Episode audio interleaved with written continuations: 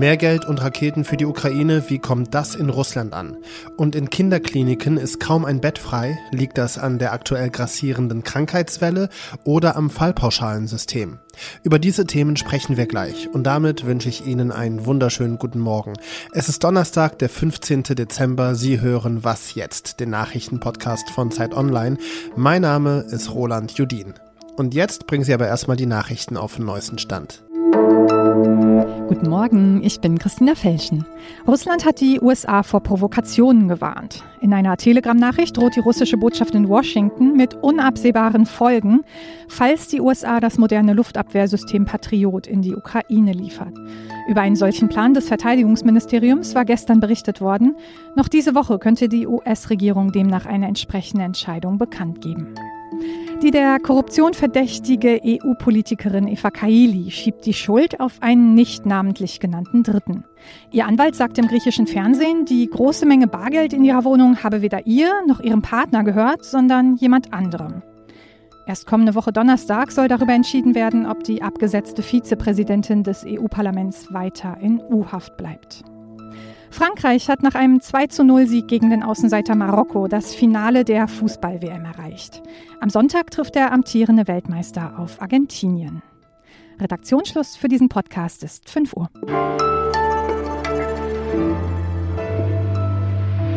Putin glaubte, seine Truppen würden die Ukraine innerhalb von Tagen überrennen.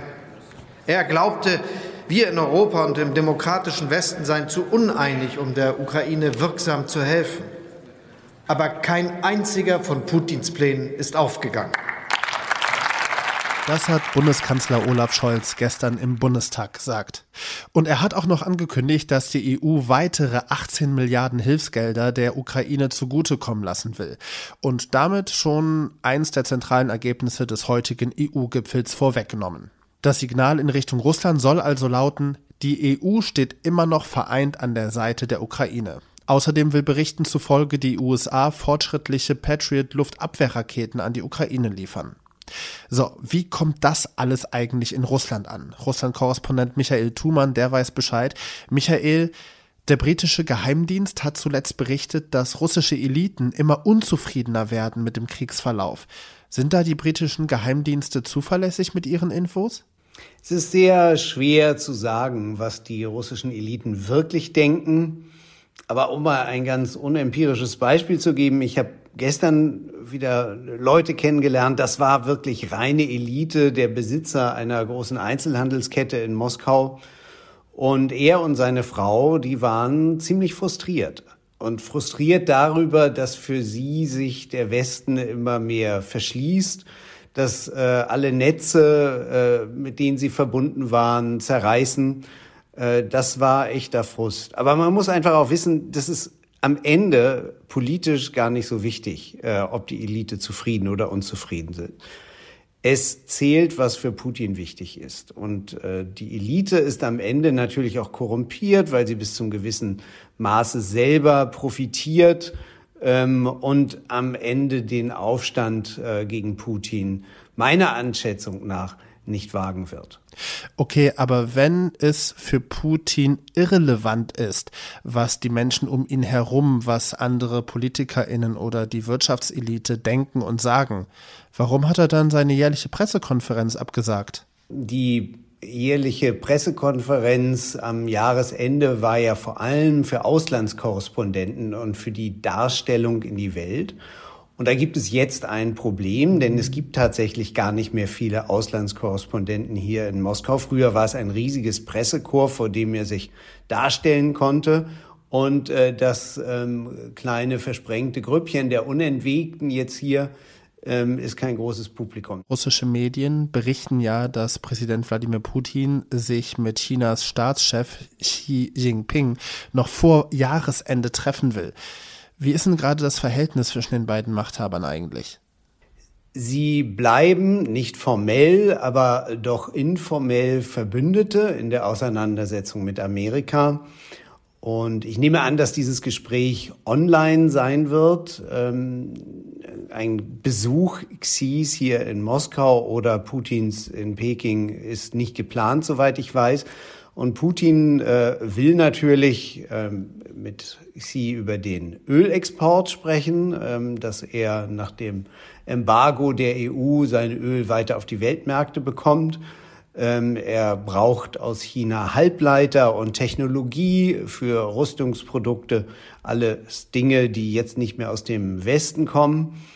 Und umgekehrt will Xi von Putin, glaube ich, vor allem kein Atomwaffengehampel. Putin hat jetzt schon wieder über den Erstschlag philosophiert, den nuklearen Erstschlag, und das ist nicht in Chinas Interesse, und das wird Xi ihm sicherlich sagen. Sagt Russland-Korrespondent Michael Thumann. Danke dir sehr herzlich. Sehr gerne. Danke dir, Roland.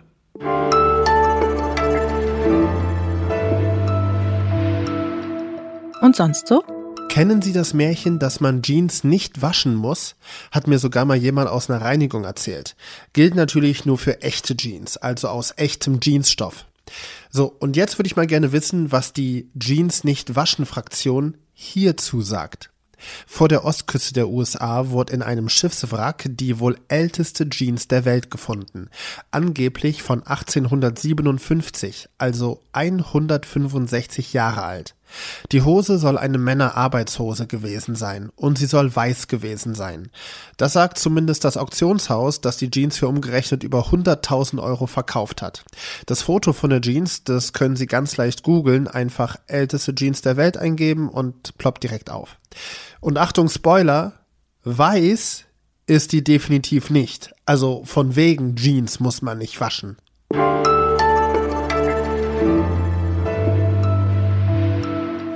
Kein Bett mehr frei, Ärztinnen überlastet, das Pflegepersonal kurz vom Burnout. Das ist kein Horrorszenario, das ist in vielen Kinderkliniken in Deutschland bittere Realität. Das hat uns auch Luisa bestätigt. Sie ist Kinderkrankenschwester und hat sich bei Zeit Online am roten Telefon gemeldet. Das rote Telefon ist ihr direkter Draht zu uns, über den Sie uns telefonisch erreichen können. Alle Infos und die Nummer dazu finden Sie auf zeit.de. Und Luisa hat angerufen, um mal richtig Dampf abzulassen. Ich komme gerade aus dem 18-Stunden-Dienst in einer von Deutschland, Deutschlands Kinderkliniken und ich muss sagen, mich erschreckt die Situation dort total und es macht mir auch richtig Angst, wo wir mit der Versorgung äh, unserer kleinsten Patienten äh, so hingehen. Also Gestern habe ich wieder zwei weinende Schwestern gehabt und ähm, die einfach nicht mehr können, die zu viele Kinder versorgen müssen, die zu krank sind für eigentlich eine Normalstation.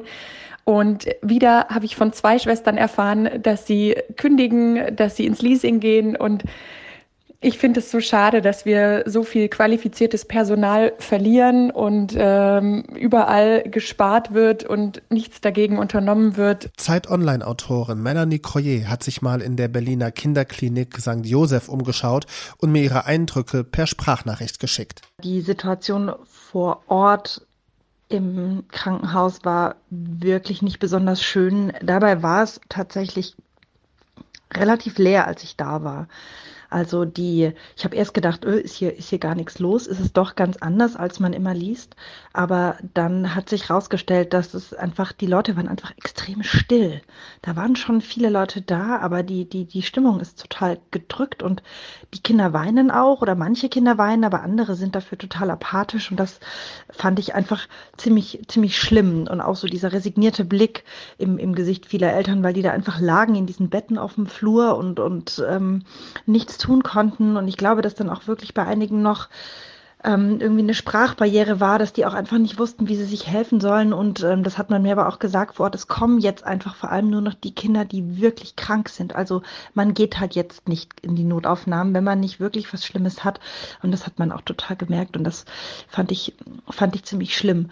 Und das Schwierige ist halt für die, dass äh, gerade zum Nachmittagabend hin immer mehr kommen, weil Fieber steigt ja auch im Laufe des Tages und dann kommen die, diese Eltern, diese verzweifelten Leute und dann ähm, finden die keine Betten mehr, weil in ganz Berlin gibt es kein Bett und dann müssen die teilweise auf diesem Flur oder in einem Untersuchungszimmer liegen und müssen da mit Sauerstoff versorgt werden. Und das ähm, ist wirklich schlimm. Ähm, die, die Chefärztin im St. Josef hat mir erzählt, dass sie in der Nacht vorher ähm, Kinder wirklich mit dem Hubschrauber nach Rostock haben fliegen lassen müssen. Und das ist einfach ähm, ein ganz schlimmer Zustand. Und für den gibt's einerseits medizinische Gründe, Stichwort RS-Virus, und durch Corona-Schutzmaßnahmen wie das Maske tragen fehlt vielen auch eine Grundimmunisierung, weswegen sich jetzt gerade viele Menschen leichter anstecken. Aber andererseits das Hauptproblem sei das System. 60 Prozent aller Kinderkliniken stünden vorm Ruin, sagt Melanie. Man bekommt äh, sogenannte Fallpauschalen, das heißt, die, die Kliniken verdienen am meisten, wenn sie größere Eingriffe machen, zum Beispiel, wann immer man schneiden muss zum Beispiel und wenn es planbar ist, dann verdienen sie viel Geld. Wenn aber eben was kommt, wie zum Beispiel ein Kind, das hohes Fieber hat, dann kann das einfach ähm, sehr schlimm sein. Es kann aber auch gar nichts bedeuten. Aber die Ärzte müssen das abchecken und das ist sehr teuer und es ist vor allem mit Kindern extrem zeitaufwendig und deshalb ähm, ist es schwer, mit Kindern Medizin Geld zu verdienen. Gesundheitsminister Karl Lauterbach will teilweise weg von den Fallpauschalen. Die Kinderkliniken machen sich aber trotzdem wenig Hoffnung. Kinder- und Jugendärzte sagen nämlich, sie bräuchten mindestens 20 Prozent mehr Budget und auch mehr Personal. Und beides sei auch mit den geplanten Änderungen im Gesundheitssystem nicht zu erreichen. Im Bundestag ist für heute eine aktuelle Stunde angesetzt, um über die Situation in Kinderkliniken in Deutschland zu diskutieren. Und was dabei herausgekommen ist, das erzähle ich Ihnen heute Nachmittag im Update von Was jetzt. Mein Name ist Roland Judin. Das war die Frühausgabe. Wir hören uns heute Nachmittag wieder. Bis dahin, kommen Sie gut durch den Tag.